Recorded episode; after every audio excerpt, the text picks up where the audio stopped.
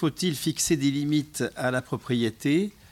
Euh, Ma réponse est il faut étendre massivement la propriété d'usage et supprimer la propriété lucrative. J'introduis une distinction donc euh, assez classique au demeurant entre propriété d'usage qui est très insuffisamment partagée. Il faut étendre massivement la propriété et donc je ne je n'intitulerai pas une conférence sur la propriété avec l'idée qu'il faille en fixer des limites. Je pense qu'il faut au contraire étendre massivement la propriété sous forme de propriété d'usage, mais qu'en revanche, des limites pour la propriété lucrative, ça ne suffit pas, ça, il faut la supprimer, y compris dans son usage populaire. J'y reviendrai. Propriété d'usage, propriété lucrative, donc. Et oui, et qu'est-ce que ça a à voir avec le salaire Puisque euh, euh, ce que je vais dire euh, est exposé dans l'enjeu du salaire, qui est sorti la semaine dernière. Et cela a à voir parce que l'institution massivement pratiquée et avec succès qui peut se substituer à la propriété lucrative est fondée une extension de la propriété d'usage, c'est la cotisation sociale. Et la cotisation sociale, c'est un élément déterminant du salaire, puisqu'aujourd'hui, 45% du salaire est socialisé sous forme de cotisation sociale. Donc, euh, c'est du côté du salaire hein, qu'il faut chercher la réponse à la question de la propriété. Propriété d'usage, propriété lucrative. La distinction est au cœur de mon propos. La propriété d'usage, c'est un patrimoine que l'on consomme. Un outil de production pour un travailleur indépendant qui a son patrimoine euh, et qui l'utilise lui. Il n'a pas de salarié, il utilise euh, son outil de travail. C'est de la propriété d'usage. Propriété d'usage, le fait d'être propriétaire euh, de son logement. et de l'habiter. Propriété d'usage, le fait d'être propriétaire euh, d'une voiture et de l'utiliser pour prendre euh, des grands biens euh, représentatifs de la propriété d'usage. L'outil de travail, le logement, la voiture cette propriété d'usage s'oppose à la propriété lucrative. Et le faible espace de la propriété d'usage, hein, qu'on pense au fait que nous ne sommes pas propriétaires d'usage des entreprises où nous travaillons, par exemple, et que si nous sommes locataires, euh, nous devons rendre le logement dans l'état où nous l'avons trouvé. Enfin, donc la, la propriété d'usage, elle est absolument nulle. La propriété d'usage trouve ses limites dans la propriété lucrative et ne pourra trouver un espace plus large que si l'on supprime la propriété lucrative. Alors qu'est-ce que c'est que la propriété lucrative? C'est le contraire de la propriété d'usage. C'est un patrimoine que l'on ne consomme pas pour en tirer un revenu. La propriété de moyens de production, que l'on n'active pas soi-même. Ce sont des salariés qui le font. Et du coup, on va tirer un revenu de cette propriété que l'on n'utilise pas soi-même. C'est une propriété lucrative, ce n'est pas une propriété d'usage. Hein. Le, propriétaire de l'entreprise n'utilise pas les outils euh, qu'utilisent les salariés. C'est une propriété lucrative puisqu'il va tirer un revenu de ce patrimoine. Autre exemple, euh, une maison ou un appartement que l'on n'habite pas et que l'on loue. C'est de la propriété lucrative. On ne consomme pas le patrimoine dont on est propriétaire, on en tire un revenu. La forme dominante aujourd'hui de la propriété lucrative, euh, ce sont les portefeuilles d'actions, d'obligations, de titres divers, Là encore, ces portefeuilles expriment une propriété collective, par exemple, d'une entreprise dont on a des parts à travers l'action. Mais cette entreprise, on n'y travaille pas, on n'y met pas en œuvre euh, les outils de production. Euh, euh, on tire un revenu du patrimoine. La propriété lucrative interdit la propriété d'usage. Elle l'interdit en matière de travail. Nous ne sommes pas propriétaire d'usage de l'outil de travail parce qu'il y a une propriété lucrative. Et l'interdit massivement aujourd'hui la propriété du logement. C'est le report des portefeuilles financiers sur les biens de première nécessité, hein, l'alimentation aussi d'ailleurs, hein, le logement, etc., qui fait que nous avons euh, aujourd'hui une quasi-impossibilité de propriété d'usage en matière de logement. Ou alors à des prix euh, qui ne sont pas accessibles. Hein. Je rappelle euh, des chiffres euh, récents. le décile des ménages aux plus faibles revenus consacre 54% de ses ressources à se loger. Le décile des ménages aux plus forts revenus y consacrent 24%, euh, ce qui est considérable aussi d'ailleurs. Vous voyez que euh, la propriété lucrative, en ayant augmenté de façon euh, totalement indécente au cours des dernières années, par déplacement des portefeuilles, par défiscalisation, enfin, etc., le, prix des logements rend pratiquement impossible la propriété d'usage. Étendre la propriété d'usage suppose de supprimer la propriété lucrative. Et c'est tout à fait possible parce que c'est ce que nous faisons déjà massivement et avec grand succès depuis 60 euh, ans dans les pays capitalistes les plus développés. Les pays capitalistes les plus développés ont vu la suppression de la propriété lucrative dans des domaines qui euh, relevaient jusque-là de la dite propriété. Deux, pour l'essentiel, la pension de vieillesse et la santé. Et ça n'est pas rien puisque pension de vieillesse et santé représentent à peu près le quart du PIB.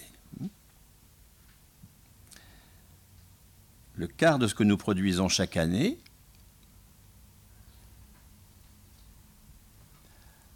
est affecté à la santé et aux pensions sans passer par la propriété lucrative, alors que c'était le cas avant les assurances sociales et la sécurité sociale. C'est donc la cotisation sociale, c'est le cœur de mon propos, qui remplace la propriété lucrative. De manière extrêmement efficace, comparons le système de santé des USA qui confie à la propriété lucrative le financement de la santé à travers les compagnies d'assurance. Et qui a des résultats pas supérieurs au système de santé européen, alors même que cette propriété lucrative ponctionne 15% du PIB pour assurer le financement de la santé, alors que la cotisation chez nous assure un service de santé équivalent et plus égalitaire d'ailleurs pour 10% en moyenne du PIB. lorsque l'on se débarrasse de la propriété lucrative, on voit tous les bénéfices que l'on en tire. Et sur un, sur un champ qui n'est pas minoritaire, qui n'est pas un petit truc, hein, c'est 200 milliards, c'est 10% du PIB, c'est tout à fait considérable. Et ça fonctionne fort bien depuis, euh, depuis 60 ans. Donc nous avons l'expérience de la fécondité qu'il y a à supprimer la propriété lucrative pour assurer de la production de biens et de services.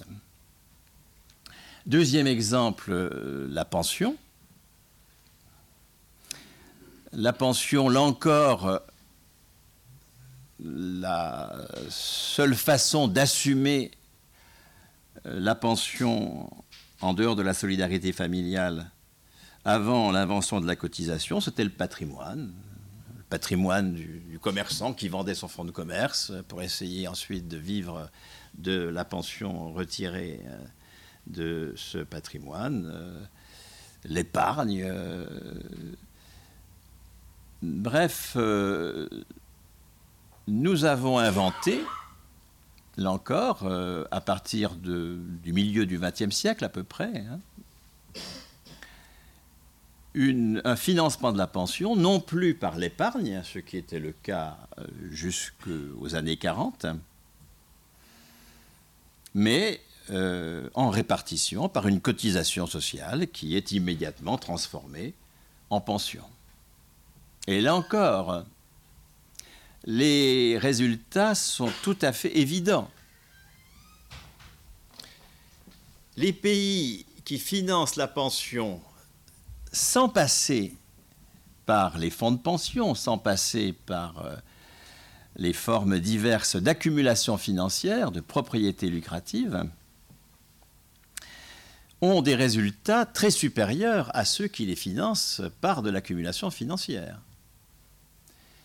En termes de taux de remplacement, c'est-à-dire de rapport entre la première pension nette et le dernier salaire net, et en termes de pourcentage des retraités, des pensionnés, pardon, parmi la population de plus de 60 ans.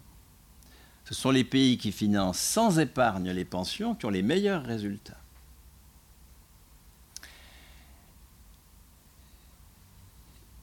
Et je note au passage, parce que David faisait allusion à mon travail sur les pensions et mon intervention pendant le mouvement de 2010. Il y a eu une forme de misérabilisme dans le mouvement de 2010 autour de sauvons la répartition. Mais la répartition n'a pas besoin d'être sauvée. Hein. C'est une institution florissante qui fonctionne. Euh, euh, si on prend l'Europe des 15 sur les pays accédants, nouvellement accédants, euh, il y a eu un passage de la Banque mondiale qui a, qui a créé des fonds de pension, mais pour le malheur de ces pays au demeurant. Mais si on prend l'Europe des 15, euh, nous finançons les pensions à 90% en répartition. Et depuis 15 ans que les réformateurs s'efforcent de réduire ce pourcentage, ils n'y parviennent pas. La France est à 97%, mais on n'est jamais qu'un peu au-dessus de la moyenne, vous voyez. La, capitalisation, euh, n'en faisons pas euh, un, adversaire surévalué. Hein. C'est un adversaire, bien sûr, puisque nous sommes dans la propriété lucrative et que je préconise sa suppression, mais euh, ne surévaluons pas sa puissance. au contraire, hein, c'est très important si nous voulons euh, déboucher euh, sur des propositions euh, politiques, il est extrêmement important de ne pas sous-estimer les tremplins dont nous disposons, d'avoir du réel une vision beaucoup plus dynamique que trop de nos discours défensifs. Il ne faut pas sauver la répartition, elle n'a pas besoin de l'être. Il faut, sur son modèle, l'étendre si nous situons en termes de sauvetage, nous sommes déjà sur la défensive et sur la défaite. C'est de l'offensive, au contraire, qu'il s'agit, et elle est possible au vu des résultats extrêmement performants de la cotisation comparée à la propriété lucrative. pourquoi euh, faut-il passer cette fois-ci pour financer l'investissement lui-même de la propriété lucrative à la cotisation? C'est bien de ça qu'il s'agit. Si nous voulons une propriété d'usage des entreprises et des logements, il faut financer l'investissement sans propriété lucrative. Il faut que l'outil de production, l'immeuble, ne relève pas de la propriété lucrative et donc soit financé autrement que par l'accumulation financière. C'est possible puisque nous finançons déjà la santé et la vieillesse, le quart du PIB, sans aucune accumulation. Une cotisation vieillesse, c'est un engagement à très long terme. On cotise à 20 ans et on est encore retraité à 90 ans. Sont des engagements sur 70 ans que nous onérons sans aucune épargne. Pour honorer l'avenir des engagements de long terme, il ne faut surtout pas épargner.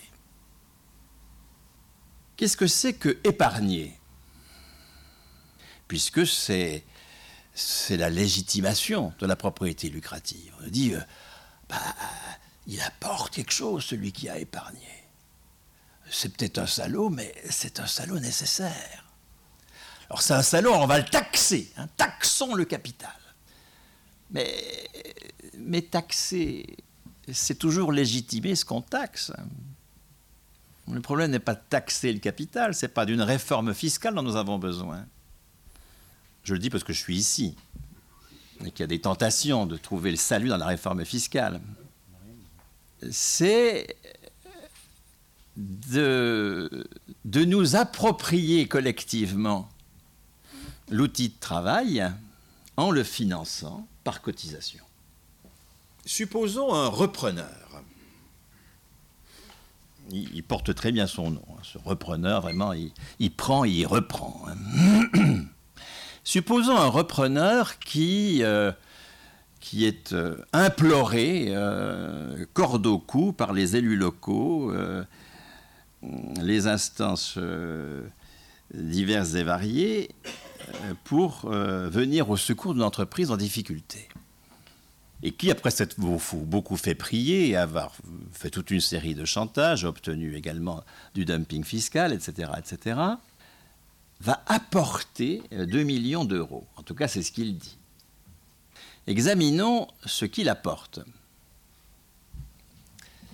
Il n'apporte pas 2 millions d'euros dans des billets de valises, des valises de billets. Sauf s'il recycle de l'argent sale, mais ça, il l'a déjà fait de toute façon euh, à la AXA ou à la BNP, et donc ce n'est pas, pas nécessaire. Il apporte des titres financiers. Et ces titres financiers, pour pouvoir les mobiliser dans la reprise de l'entreprise, pour pouvoir acheter des machines, acheter des matières premières, euh, payer des salaires, il faut qu'il convertisse ces titres en monnaie. Il ne peut pas payer avec euh, des titres, surtout si c'est des, titres au second degré. Euh, il faut bien qu'il convertisse en monnaie ces titres de deux choses l'une. Soit il en tire un intérêt et un dividende, ce titre donc lui rapporte de la monnaie, soit il les vend. Il les porte à la banque qui va les convertir en monnaie. Dans les deux cas, dans les deux cas, il ponctionne sur le travail en train de se faire. Soit ce sont des intérêts et des dividendes, et là, c'est tout à fait évident. C'est bien le travail des salariés d'entreprise dans lesquels il a des actions, le travail des fonctionnaires euh, pour euh, les administrations auxquelles il a prêté de l'argent. C'est ce travail-là qui fonde son intérêt et son dividende. Ce qu'il apporte, il vient de nous le piquer. Deuxième solution, la banque euh, convertit en monnaie les titres qu'il vient de lui apporter. eh bien, la monnaie qu'utilise la banque pour convertir ses titres, c'est la monnaie en cours euh, qui exprime le travail en cours. S'il n'y a pas de travail en face des titres, produisant de la valeur, les titres ne valent rien. On s'en a aperçu en 2007. Hein. Vous avez une exubérance financière, comme dit l'autre, euh, et euh, de la monnaie virtuelle qui euh, se crée dans l'espace de la bulle. Mais dans monnaie virtuelle, il n'y a que virtuel qui a un sens. Ce n'est pas de la monnaie. On s'en aperçoit lorsque la bulle se dégonfle. Les titres ne valent rien. Sauf que les actionnaires euh, disposent du pouvoir politique et obtiennent une création monétaire de la Banque centrale à des niveaux indécents pour euh, convertir en bonne monnaie la monnaie fictive créée dans l'espace de la bulle. Et pour que cette création monétaire par la Banque centrale ne soit pas de la planche à billets, parce qu'après tout ça pourrait être aussi de la mauvaise monnaie, eh bien, il faut que nous gagions pendant dix ans d'austérité cette monnaie qui a été créée à l'appel pour sauver les actionnaires par notre travail. Il n'y a en face de la monnaie que euh, par quoi se convertit un titre, il n'y a que le travail en cours. Nous le savons depuis Adam Smith. C'est pas récent. Contre les mercantilistes, il, écrit un bouquin qui s'appelle Enquête sur la nature et les causes de la richesse des nations. Et la première ligne de cet ouvrage euh, donne la réponse. Hein. le travail annuel de la nation. Voilà la nature et les causes de la richesse. On ne peut pas mettre de valeur au congélateur dans des portefeuilles de titres. Les portefeuilles de titres, ce n'est pas de la valeur. Les portefeuilles de titres, c'est un droit sur la valeur en train d'être créé au moment où on convertit ces titres en monnaie. Je me répète, les portefeuilles de titres, c'est un droit sur la valeur en train d'être créé au moment où on convertit les titres en monnaie. C'est un droit de propriété lucrative qui autorise ses détenteurs à ponctionner une partie du travail en cours. Le repreneur n'apporte rien qu'il ne nous ait piqué. Absolument rien. C'est un parasite absolu. D'une manière générale d'ailleurs, je vais prendre cette fois-ci l'épargne d'usage. Là, je viens de parler de l'épargne lucrative si vous accumulez une épargne d'usage sur un livret d'épargne à 1, 2, 3% en vue de l'achat d'une voiture ou d'une maison, lorsque vous allez liquider cette épargne, c'est-à-dire convertir cette épargne en monnaie, vous n'apporterez rien à l'économie cette année-là. Vous ponctionnerez sur la monnaie en cours, c'est-à-dire sur le travail en cours. Liquider de l'épargne n'apporte jamais rien. En revanche, au cours des années précédentes, pendant que vous déposiez, ces dépôts étaient convertis en investissements, en prêts, qui, eux, ont contribué à l'activité économique. Mais au moment où vous liquidez votre épargne, vous n'ajoutez rien à la valeur produite par le travail courant. Si je prends maintenant donc un épargnant lucratif, non pas celui qui se contente des 1, 2, 3% de la, de l'épargne sur livret pour acheter des propriétés d'usage, hein, mais celui qui euh, cherche un revenu, alors que dans l'épargne d'usage, on cherche simplement le maintien du pouvoir d'achat de dépôt. Euh, celui qui cherche un revenu dans son épargne et qui donc va pratiquer euh, des taux euh, très au-delà des 1, 2 ou 3% de l'épargne d'usage, qu'est-ce qu'il apporte chaque année? Parce qu'on pourrait dire, bah oui, d'accord, il n'apporte rien quand il liquide son épargne, mais il a apporté avant. Mais qu'est-ce qu'il a apporté? Vous pouvez, vous, par votre travail, apporter 2 millions d'euros? Tous ces dépôts qu'il a fait au cours des années précédentes et qui lui ont permis de constituer son portefeuille, ces dépôts ou ces achats d'actions, c'était déjà de la prédation du travail d'autrui. Personne ne peut se constituer un patrimoine de 2 millions par son travail. Personne. Nous sommes toujours dans la prédation. Donc, au moment où il liquide son épargne, ce repreneur n'apporte rien, et quand il a constitué son épargne, il l'avait piqué. Il y a un moment où il faut dire que le roi est nu. Surtout quand, comme aujourd'hui, l'impasse dans laquelle nous met la propriété lucrative est tellement évidente.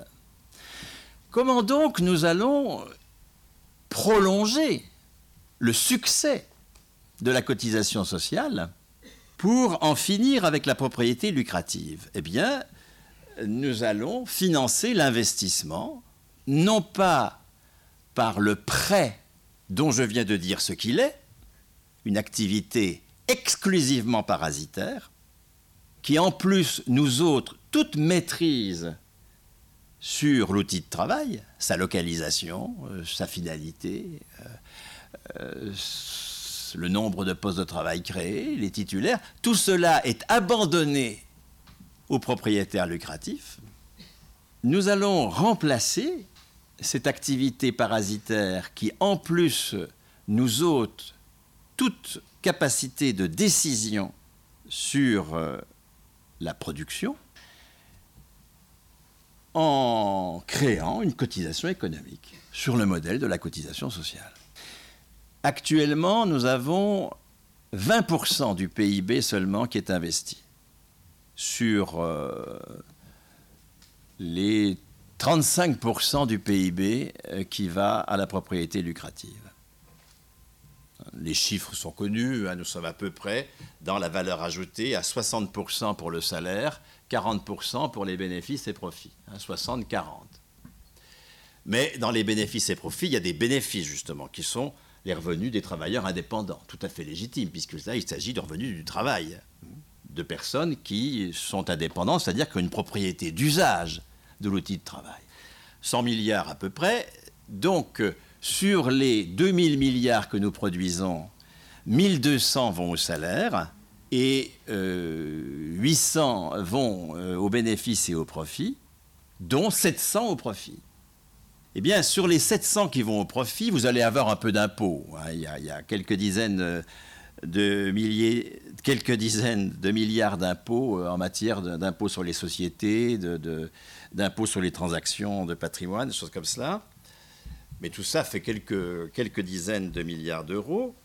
Sur ces 700, sur ces 650 milliards donc qui restent, vous n'en avez que 400 qui sont investis. Et dans les conditions que j'ai dites, c'est-à-dire là où les prêteurs le veulent, s'ils le veulent, aux conditions qu'ils décident, en nous dépouillant de toute maîtrise de la production et en nous empêchant toute propriété d'usage.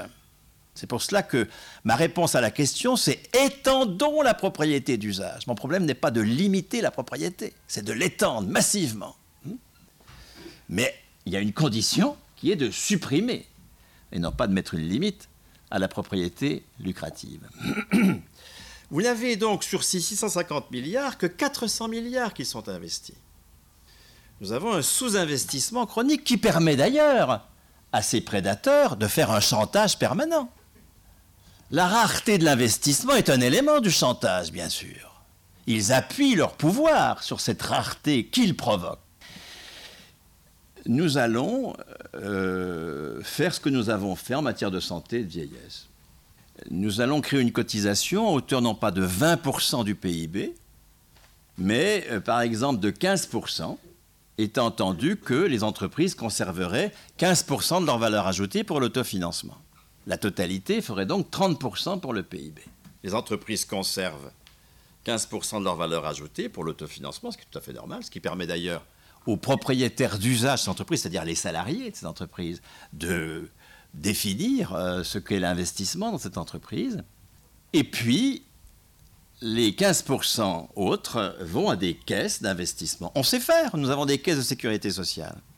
Et euh, ces caisses d'investissement, gérées démocratiquement, il faudra bien sûr euh, rétablir les élections à la sécurité sociale et établir les élections dans les caisses d'investissement, financeront sans taux d'intérêt et sans remboursement. Sans remboursement. Puisque le remboursement et le taux d'intérêt n'existent que parce qu'il y a appropriation privée de la valeur, au-delà de son appropriation d'usage. Qu'il y ait une appropriation privée de la valeur de propriété d'usage, ça c'est tout à fait nécessaire. C'est ce qui maintient un espace privé tout à fait nécessaire, surtout dans des sociétés aussi complexes que les nôtres, et aussi tentées par, euh, par des, excès étatiques. Mais euh, en revanche, la propriété lucrative est une activité parasitaire totalement illégitime que nous pouvons supprimer à condition de bien voir les effets extrêmement positifs de la cotisation sociale. Or, c'est peut-être là que le bas blesse. C'est que depuis 15 ans, nous avons abandonné la bagarre sur la cotisation. Vous chercheriez en vain un parti politique ou un syndicat euh, qui propose d'augmenter de, de 15 points les cotisations sociales. Or, c'est ce qu'il faudrait pour que nous retrouvions le mouvement de la cotisation entre 45 et 95 la cotisation sociale est passée de 32% du salaire brut en 1945 à 66% au milieu des années 90. Pour un salaire de 2000 euros net, vous avez euh, à peu près 1000, 1600 euros de cotisation sociale, 500 de cotisation salariée, ce qui fait que nous avons un brut de 2500 euros, d'accord? Et puis 1100 de cotisation patronale, c'est à peu près le double de la cotisation salariée, un peu plus du double en gros, 23%, enfin, ou le double, 23% du salaire brut pour la cotisation salariée et 43-44% pour la cotisation patronale. Cette euh, pratique extrêmement intéressante de la socialisation du salaire, nous l'avons abandonnée depuis 15 ans. Il n'y a plus de hausse du taux de cotisation. Nous avons même inventé un impôt, la CSG, pour se substituer à la cotisation sociale, je vais finir puisque je suis au bout de mes 40 minutes, donc je vais achever. Mais j'espère que le débat permettra de confronter la cotisation sociale et l'impôt. Pas la cotisation sociale et la TVA sociale, ça c'est facile. La TVA sociale, c'est un impôt entier distributif. C'est très facile de le contrer. Hein. La question, c'est en quoi la CSG est une régression considérable par rapport à la cotisation sociale. Ça, c'est un point que j'ouvre. Nous allons donc euh, étendre la propriété d'usage en supprimant la propriété lucrative, y compris dans son usage populaire. Et je conclus là-dessus. Parce qu'un des effets les plus pervers de la réforme, j'ai pas le temps de parler de la réforme, la réforme c'est tout, c'est toutes les régressions sociales que nous connaissons depuis 20 ans. C'est fait par des réformateurs, d'accord, qui réforment. La réforme, tout le monde a compris maintenant que c'est changé pour pire. Hein. C'était changé pour mieux dans le vocabulaire euh, habituel depuis le, 15e siècle d'ailleurs, j'ai été regarder dans le dictionnaire. Maintenant, chacun a compris que c'est changé pour pire. Euh, et on, se, et on fuit les réformateurs parce qu'on est sûr qu'ils vont nous, nous casser euh, quelque chose sur la tête. C'est très bien, parce que ça, la disqualification de la réforme, c'est ce qui permet de poser les choses d'une manière plus radicale. Et donc, je ne sauverai pas le mot réforme hein, en parlant de contre-réforme, chose comme ça. Non, c'est la réforme. Ben voilà, cette réforme, elle, nous montre où elle nous mène. Et il faut arrêter de réformer. Il faut en finir de manière beaucoup plus radicale avec euh, des institutions mortifères euh, comme la propriété lucrative. Et un des effets pervers de la réforme, c'est que en n'augmentant plus le taux de cotisation, c'est-à-dire en n'augmentant plus le salaire à travers la cotisation sociale, en n'augmentant plus les salaires directs non plus, hein, puisque pour une hausse du PIB qui est d'à peu près 1,5% en moyenne au cours des 30 dernières années, depuis les années 80, nous avons une hausse des salaires qui est de 0,5, hein, salaire direct et cotisation sociale. Donc nous ne récupérons que le tiers de la croissance du PIB depuis 30 ans. Imaginez. Euh, les effets extrêmement pervers que ça a sur les ressources, évidemment sur le profit qui augmente et qui va spéculer, ça c'est clair, mais sur les ressources et du coup, y compris euh, des personnes sans grandes ressources, vont pratiquer la propriété lucrative pour tenter de s'en tirer et louer à prix d'or des chambres de bonne, etc., etc. Cet usage populaire de la propriété lucrative doit être combattu au même titre que son usage massif par les portefeuilles financiers. Euh, l'usage populaire, c'est les supplétifs, c'est les harkis hein, de la finance, mais qui, euh, qui, qui crée un espace politique favorable à la finance. C'est pour ça qu'il faut d'ailleurs se battre fermement contre l'usage populaire de la propriété lucrative en matière immobilière, en disant que c'est du côté du salaire qu'il faut chercher ces ressources, et non pas du côté de la propriété. La hausse massive des salaires, la garantie du salaire à vie, enfin toute chose que j'expose dans l'enjeu du salaire, voilà ce qui permettra de fonder positivement la suppression de la propriété lucrative, y compris dans son usage populaire. Vous connaissez peut-être la statistique, là encore, assez terrible, sur la structure des ressources des ménages. C'est une statistique que nous faisons dans la cantanade depuis 1949, euh, donc on a une longue série. Et en gros, entre 49 et 75, le rapport entre les revenus de la propriété et les revenus du travail est un rapport de 1 à 4. Les revenus de la propriété représentent dans les revenus des ménages le quart des revenus du travail. Donc sur 100 de ressources des ménages, entre 49 et 75, vous avez 20 de revenus de la propriété et 80 de revenus du travail. Aujourd'hui, les revenus de la propriété représentent la moitié des revenus du travail. Dans les ressources des ménages, les revenus de la propriété, c'est 33%, les revenus du travail, c'est 66%. Cet usage populaire de la propriété lucrative est extrêmement pernicieux et nous ne pourrons le combattre, et il faut le combattre, puisqu'encore une fois, il, légitime auprès d'une grande masse de gens l'usage de la propriété lucrative euh, par les groupes financiers. Nous ne pourrons le combattre que si nous avons un discours positif sur le salaire à vie comme droit fondamental, un salaire à la qualification, qui démarre euh, à 1500 euros par mois net, net, net d'impôt, puisque dans ce que je propose, il n'y a plus d'impôt. Hein. Nous avons de la cotisation. Donc 1500 euros net euh, au premier niveau de qualification et au dernier niveau de qualification, 6000 euros net si on a un écart de 1 à 4. Et aucun salaire supérieur à 6000 euros net, ce qui correspond à peu près à 10 000 euros actuels, hein, euh, si on compte la fiscalité c'est l'écart de salaire qu'on a à la SNCF, par exemple. Il est de 1 à 4. Mais en gros, dans la fonction publique, dans, dans les conventions collectives qui fonctionnent, on a un écart de 1 à 4.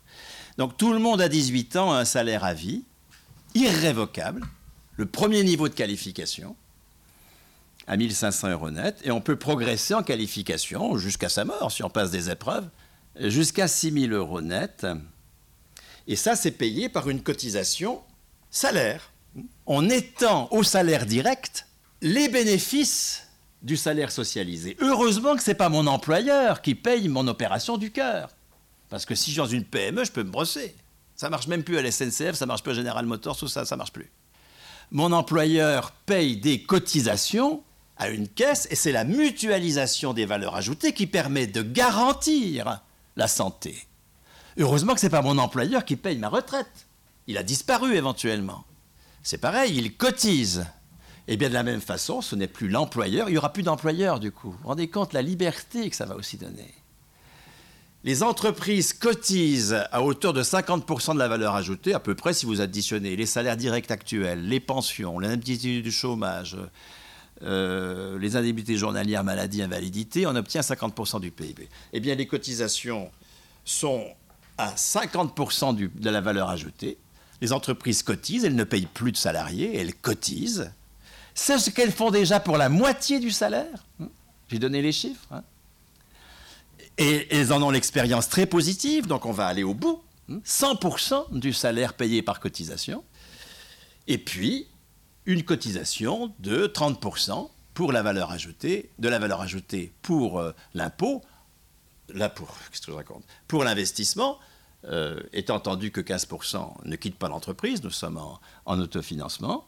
Et puis les 20% qui restent, eh bien c'est, toutes les consommations gratuites dont il va falloir, qu'il va falloir étendre, hein, au logement, au transport. Euh, c'est toutes les consommations gratuites qui ne sont pas euh, financées uniquement en salaire et en investissement. Les consommations gratuites, bah, le salaire l'école, je sais pas, l'école, l'hôpital, tout ça, ben, c'est le salaire qui finance les salaires, la cotisation salaire, c'est la cotisation investissement qui finance l'investissement, mais vous avez aussi des dépenses de, fonctionnement courant, euh, d'achat d'énergie, etc. Ça, ce sera les 20%. Nous supprimons l'impôt, nous ne cherchons pas dans la réforme fiscale euh, le salut, nous, nous affectons tout le PIB à la cotisation, cotisation salaire, cotisation économique, cotisation sociale, et nous supprimons la propriété lucrative.